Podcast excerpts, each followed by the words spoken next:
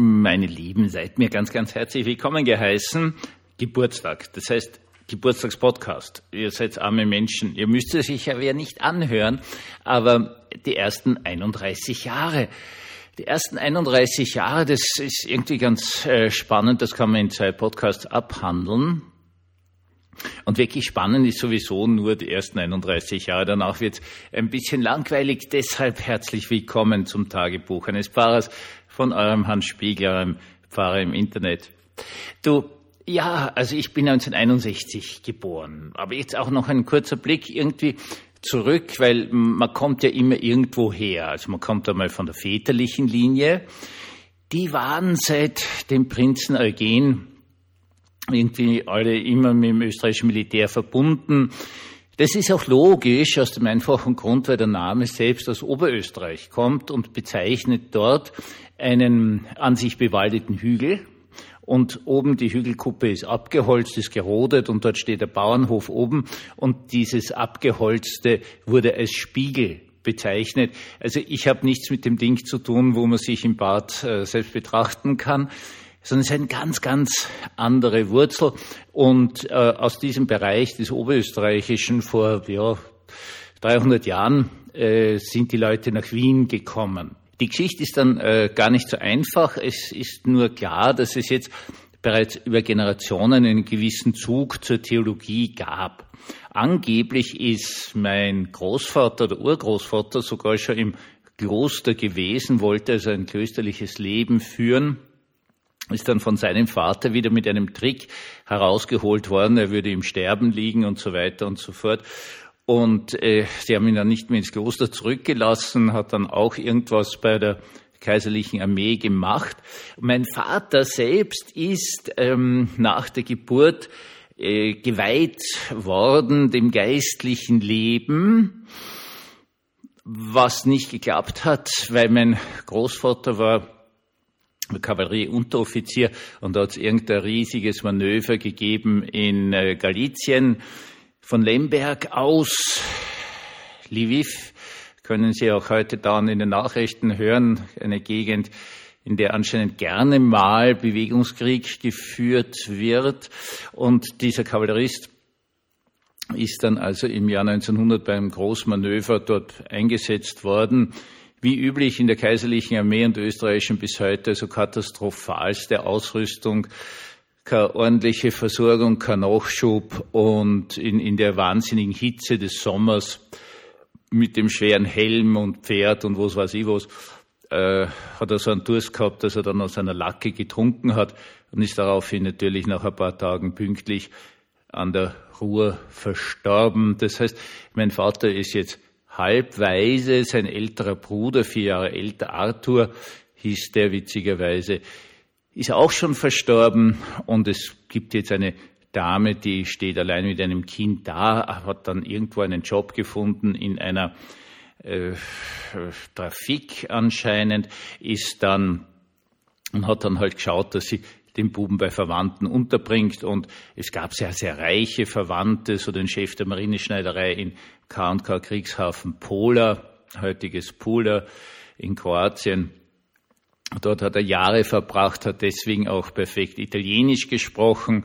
Wieso in Kroatien Italienisch? Ja, man hat die Handwerker für die Schiffswerft, wo die Dreadnoughts gebaut worden sind und alle möglichen kleineren Schiffe aus Italien geholt. Deswegen haben sie bis heute in Pula ja auch einen italienischen Markt und es wird bis heute dort auch von gewissem Teil der Bevölkerung Italienisch gesprochen.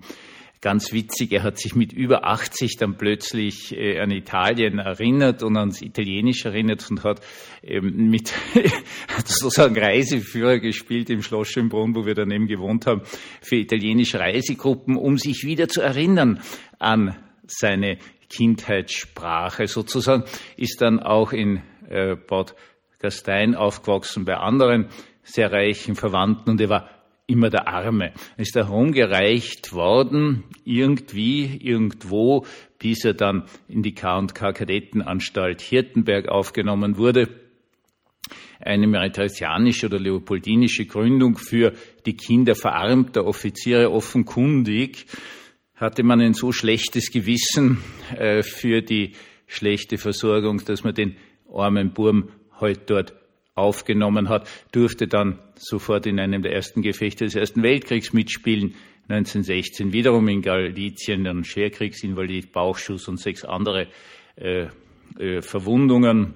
Hatte auch einen schönen Durchschuss am Oberarmmuskel, der mich als Kind immer fasziniert hat. So richtig schön runter ist die Kugel einfach durchgegangen. War ein Schrapnell, das ihn da getroffen hat. Schlussendlich ein großes, großes ja, Wunder sozusagen, weil er 1917 dann sogar wieder aufrecht gehen konnte nach dem Bauchschuss und ähm, dann ins Militärgeografische Institut übernommen wurde, heutiges Amt für Eich- und Verbesserungswesen, und dann dort einen Job hatte. Er ist einer der ganz, ganz wenigen kaiserlichen Offiziere.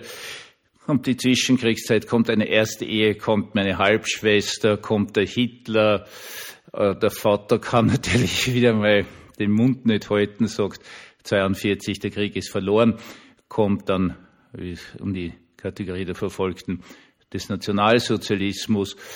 Äh, die erste Ehe scheitert äh, auch daran schlicht und ergreifend, dass seine erste Frau in den 50er Jahren verstirbt, lernt meine Mutter kennen. Ich komme 61 auf die Welt.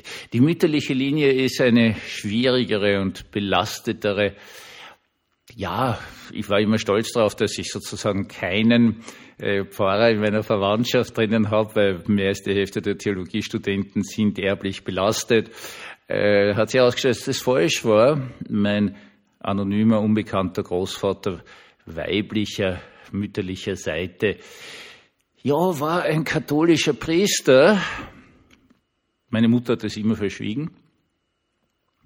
Sie hat, mir auch, sie hat auch ihre Geburtsurkunde versteckt, ihr wäre nach ihrem Tod gefunden, man muss ja natürlich da auch die Dokumente bringen. Und da hat sie dann herausgestellt, dass sie in einem ultra vornehmen Damenstift in Innsbruck auf die Welt gekommen ist, wo nur Priesterkinder entbunden wurden und ist mit sieben Jahren dann äh, ist ganz schlecht behandelt worden, schon von ihrer Mutter als Teufelskind ist dann mit sieben Jahren nach Wien gekommen. Äh, sie hat dann immer von einer Ziehmutter beschönigend gesprochen. In Wirklichkeit ist sie wie viele der Kinder aus den Gebirgsregionen Österreichs schlicht und ergreifend mit sieben Jahren in den Dienst gegeben worden und hat da unglaublich viel mitgemacht. Gut, äh, ist halt so. Ja, die kommen dann irgendwann einmal zusammen und, und führen Ehe und versuchen aus heutiger Sicht, würde ich sagen, mit ihren ganzen schweren Verletzungen, die sie erlebt haben, gesellschaftlich irgendwie zurechtzukommen. Sehr erfolgreich waren sie damit nicht, aber sie waren einander sehr zugetan. Sie haben versucht, in all ihrer Verletztheit, glaube ich, das Beste draus zu machen. Gut, ich komme 61 auf die Welt und, und jetzt gehen wir da mal ein bisschen so durch, also eh im absoluten Hochgeschwindigkeitsgalopp. Ich komme auf die Welt und Herr Kennedy lässt eine Invasion auf Kuba starten, die berühmte Invasion in der Schweinebucht. Ich kann nichts dafür. 62 Kuba-Krise. Die Welt ist ganz knapp am Atomkrieg, aber ultra knapp erst in den 2000er Jahren wird klar, wie knapp überhaupt. Was überhaupt passiert ist, der gute John F. Kennedy hatte völlig die Kontrolle verloren und überhaupt nicht gewusst, was vor sich geht. Aber Gott sei Dank passiert das nicht. Die russischen Schiffe mit den Mittelstreckenraketen drehen ab und fahren wieder nach Hause. Äh, von mir gibt es schockierenderweise Nacktfotos. Ich habe sie sogar da jetzt gerade am Sideboard liegen. Äh, und ich muss Ihnen was gestehen, ich war strohblond. Strohblond.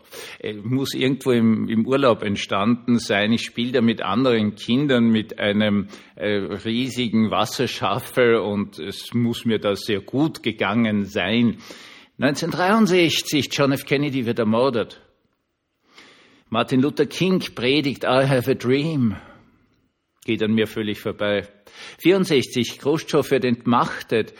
Äh, Martin Luther King bekommt den Friedensnobelpreis und in den USA beginnen die Spannungen, die bis heute total da sind zwischen Schwarz und Weiß, wieso die Schwarzen jetzt plötzlich auch Menschen sind. äh, Rassentrennung beginnt sich langsam ein bisschen aufzuheben. Es gibt keine äh, Schulen mehr, die einfach von vornherein keine Schwarzen mehr aufnehmen dürfen.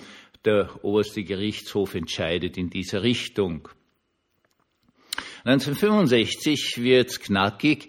Die Amerikaner, nachdem die Franzosen bereits katastrophal gegen die Vietnamesen verloren haben, führen die erste große Schlacht des Vietnamkriegs. 1966, ich bin fünf Jahre alt, komme ich in den Kindergarten, äh, bin völlig davon überfordert, vor allen Dingen deswegen, weil ich die Kindergartentante, so nannte man das damals, ähm, für mich unverständlich war. Es war eine Dame, die, das habe ich erst viel, viel, viel später verstanden, eine Vertriebene war irgendwo aus dem Osten und ich habe mich vor ihr gefürchtet, allein deswegen, weil ich ihre eigenartige Sprache nicht verstanden habe. Gleichzeitig, auch dafür kann ich nicht, beginnt die Kulturrevolution in China. Herr Mao Zedong äh, versucht jetzt die ganze alte chinesische Tradition zu zerschlagen, vollkommen gleichgültig, ob sie positiv oder negativ ist. Die Studenten, die jungen Leute werden losgelassen, zerlegen Klöster, zerlegen die ganze Gesellschaft, das Erziehungssystem, alles.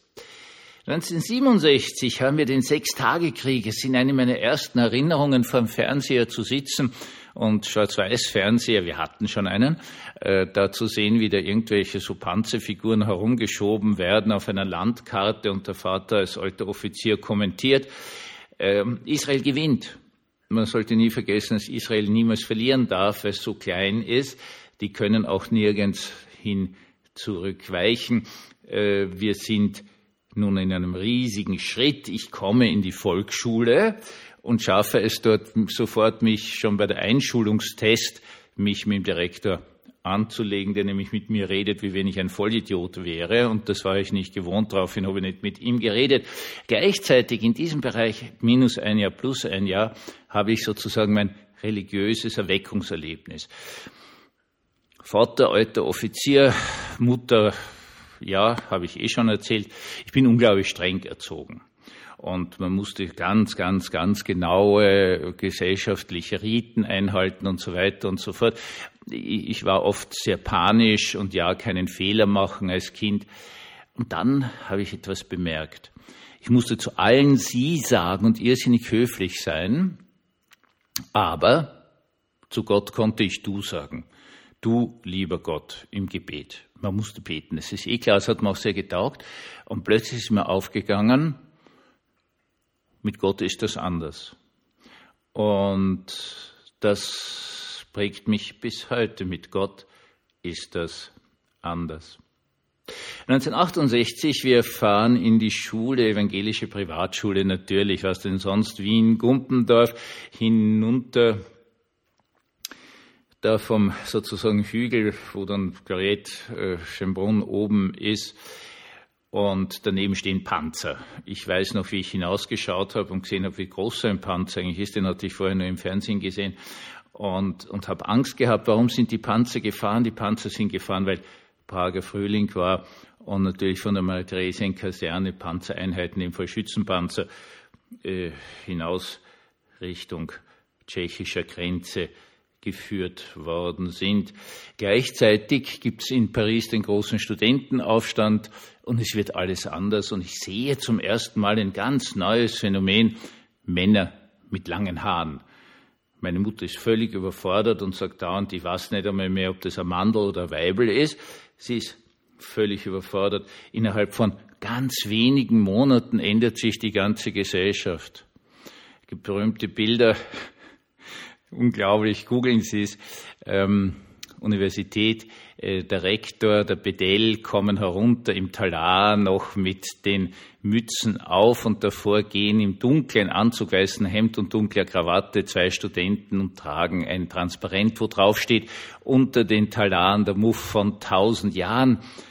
Die gleichen ein paar Monate später langhaarig, Jeans mit Glockenhosen, T-Shirts, bedruckte, äh, alles hat sich verändert. Es ist die größte Revolution meines Lebens, die eigentlich alles verändert. Alles geht plötzlich nach links. 69, unglaubliche technische Leistung, Apollo 11, Mondlandung. Man kann es praktisch genommen nicht fassen. 1970, Willy Brandt, der berühmte Kniefall beim Warschauer Ghetto plötzlich haben wir nicht mehr nur unsere Dienst getan, sondern die jungen Leute gehen hin und fragen, was hast denn du eigentlich in der Hitlerzeit getan? Plötzlich ändert sich alles. Äh, es gibt eine unglaubliche Spannung in der Gesellschaft, die ich auch irgendwie erspüre als Kind, aber natürlich damit überhaupt nichts anfangen kann. 1971 komme ich ins Gymnasium der nächste große Schock meines Lebens, ich verstehe die meisten meiner Mitschüler nicht. Die sprechen nämlich Meidlinger Dialekt und ich reines Hochdeutsch, auf das ich natürlich trainiert worden bin vom Vater. Ich verstehe die Leute nicht. Ähm, 68, 69 in äh, Österreich kommt die SPÖ an die Regierung. Es gibt die große Bildungsoffensive. Auch Poletenkinder dürfen ins Gymnasium gehen, was absolut positiv ist. Nur ich verstehe sie einfach nicht und ich komme zum ersten Mal in meinem Leben in eine gewalttätige Situation. Es sind Leute dabei, wo daheim einfach geschlagen wird, wo das einfach völlig normal ist und das bringen in die Schule mit und ich bin komplett überfordert. 72, die nächste Revolution, Nixon fliegt nach China. Äh, es beginnt etwas in diesem Bereich drinnen, was wir später Entspannung nennen werden. Äh, gleichzeitig gibt es Verträge BRD, DDR, Polen, die sogenannten Ostverträge, die Entspannung entsteht. Wir kämpfen nicht mehr auf den Führerbefehl hin gegen die Bolschewiken, sondern wir reden mit ihnen. 73, der Yom Kippur-Krieg ist bereits der vierte Nahostkrieg ähm, der nicht mehr so erfolgreich ist wie die vorhergegangenen. Und die Geschichte äh, Israel, Palästina und so weiter und so fort wird sozusagen zäh.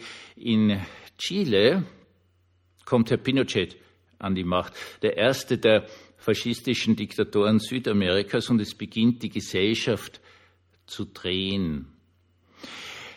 Ja, 74, Nixon tritt zurück, Watergate. In Deutschland wird Helmut Schmidt Bundeskanzler. 75, Ende des Vietnamkriegs. In äh, Spanien stirbt Franco und äh, es entsteht wieder die Monarchie. Der sehr, sehr, sehr, sehr verdienstvolle König führt Spanien Richtung Demokratie. 76 Mao Zedong stirbt, genauso Ulrike Meinhof. Wir kommen jetzt in den Bereich des deutschen Terrors hinein. 77, äh, Hans-Martin Schleyer wird ermordet, die Landshut wird entführt und befreit. 78, italienischer Terror. Gleichzeitig das Jahr der drei Päpste, Paul VI. stirbt, sein Nachfolger Johannes Paul I. nach wenigen Wochen und jetzt kommt Paul II. Äh, in den Bischofsthron von Rom und es beginnt nun ganz, ganz, ganz klar eine ganz konservative Situation. 79 mache ich Matura. Gleichzeitig beginnt im Iran die islamische Revolution, die bis heute irgendwie andauert, wo keiner mehr die will. Margaret Thatcher wird Premierministerin im UK und wir stehen jetzt eigentlich zehn Jahre nach der großen Studentenrevolution wieder im ultrakonservativen. 1980 Ronald Reagan, der erste der Fernsehpräsidenten, ein B-Movie-Schauspieler, der aber den Präsidenten sehr kameragünstig darstellt, wird Präsident in den USA. Alles wird extremst konservativ. Ähm, die Grünen in Deutschland entstehen aber, und ich beginne mit dem Studium. 81, ich gehe demonstrieren, NATO-Doppelbeschluss. Ja, die Zeit der großen Proteste beginnt, Atomkraftwerkproteste, gerade in Deutschland. ähm, eine angstvolle Situation, äh, entweder von einer Atombombe in die Luft gesprengt zu werden oder durch ein durchgehendes Atomkraftwerk umgebracht zu werden. 82, der Vater verstirbt. Er hat nicht lange leiden müssen. Er hatte ein halbes Jahr. Das war nicht schmerzhaft, Gott sei Dank, im Rückblick gesagt. Es war einfach, dass der Körper verbraucht war, die Energie war weg. Ja, äh, ja, ich, ja, okay, sehr großer Schmerz, sehr großes Leid. Gleichzeitig führt Margaret Thatcher den Falklandkrieg und in Deutschland kommt, was keiner erwartet hatte, Helmut Kohl an die Macht. 83 geht es weiter, Proteste gegen den sogenannten NATO-Doppelbeschluss, das waren diese Mittelstreckenraketen und als eine, ja, ein Witz der Weltgeschichte, der Stern bringt die Hitler-Tagebücher heraus, die nach drei Tagen von der ganzen Welt erklärt werden, dass sie natürlich Fälschungen sind. Ja, es gibt auch was außerhalb von Europa. 84 Indira Gandhi in Indien wird ermordet. Damit endet sozusagen in gewisser Weise die Kolonialzeit in Indien. Das äh, Gandhi, Nero und Gandhi als die, die also Indien aus der unmittelbaren Kolonialzeit herausgeführt haben, und jetzt, jetzt beginnen auch die Inder sozusagen ihre eigene Politik zu betreiben. 85, Gorbatschow wird Generalsekretär der KPDSU. Äh, die ganze UdSSR war wirtschaftlich, gesellschaftlich sowas von ausgehöhlt. Das konnte so nicht weitergehen. Das war erst im Nachhinein klar, dass das alles einfach am, am Zusammenbruch war und dieser Zusammenbruch wird natürlich kommen. 86, wir haben Tschernobyl. Das Studium ist beendet. Ich werde Vikar in Tirol und im nachfolgenden Jahr heirate ich in Innsbruck. War eine tolle Trauung, war wirklich wunderschön.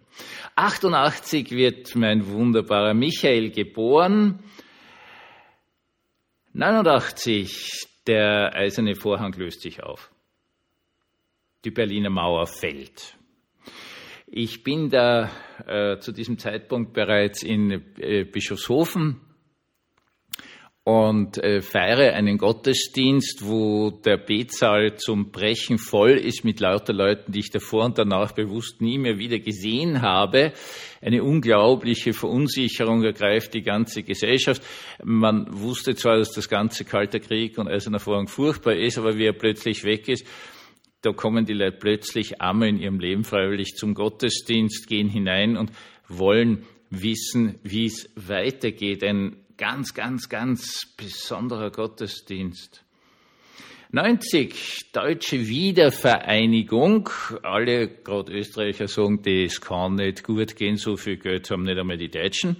Äh, es geht gut, mit Schwierigkeiten, bis heute, aber ganz kleinen. Ihr schafft es. Herzliche Gratulation an euch deutsche Zuhörer. 81, Saddam Hussein, 91 sind wir schon. Ähm, Saddam Hussein besetzt Kuwait, um ans Öl ranzukommen. Und es gibt eine riesige Koalition und äh, der Krieg dauert sehr, sehr kurz. Ganz, ganz, ganz viele irakische Soldaten sterben, auch aufgrund einer ganz, ganz schlechten militärischen Führung und Kuwait ist befreit. Es wird nachher weitergehen im dritten Golfkrieg, aber der kommt erst später. Gleichzeitig löst sich die UdSSR schlicht und ergreifend auf. Und 92, meine Lieben, wird meine wunderbare Tochter geboren, meine Lea. Das war jetzt ein erster kurzer Blick. Und was ich so sagen kann, meine Lieben, es ist halt so, wie es ist. Hast eh geboren in vor 68er Zeiten einer unglaublich strikten und rigiden äh, Gesellschaft, dann der große Aufbruch und äh, wie man dann sieht, wie der große Aufbruch schön langsam zusammenbröselt. Und das ist es einfach, äh, können wir schon in die Bibel hineinschauen, ganz spannendes Buch der Richter. Sie sehen, dass uns die ganze Menschheitsgeschichte immer so läuft, dass es sozusagen eine Phase gibt des Geistes Gottes, der Energie, des Aufbruchs, des Glaubens, wo sich was weiterentwickelt und dann wieder eine lange Phase, so, wo eigentlich nichts passiert, respektive es wird immer reaktionärer, immer konservativer, immer, immer schwächer, immer, es wird so irgendwie dahingetan. Und dann kommt halt wieder ein Aufbruch. Und wenn ich jetzt so von meinen 62 Jahren zurückschaue, ist das jetzt einfach so. Ja, wir sind alle Teil eines großen Plans. Und dieser große Plan hat mit all seinen Schattenseiten offenkundig eine Sache sehr, sehr, sehr, sehr Positives. Es wird besser, schrittweise. Manchmal geht es zwei Schritte nach vorne und einen Schritt nach hinten. Aber es geht weiter. Und ich wünsche Ihnen allen vor allen Dingen eines. Wenn ich äh, jetzt auch vorgelesen habe für die ersten 31 Jahre, wie viele Kriege, wie viele Aufstände, Niederschlagungen, ja, wie viel Kampf und Unfrieden da drinnen war. Ich wünsche Ihnen und mir schlicht und ergreifend eines. Frieden. Einen gesegneten Abend und eine wunderschöne neue Woche.